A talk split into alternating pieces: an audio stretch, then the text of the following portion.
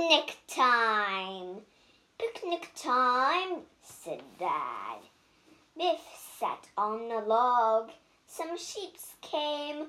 Run, said Kipper. They sat on the bridge. Some ducks came. Run, said Chip. They sat on a wall. Some donkeys came.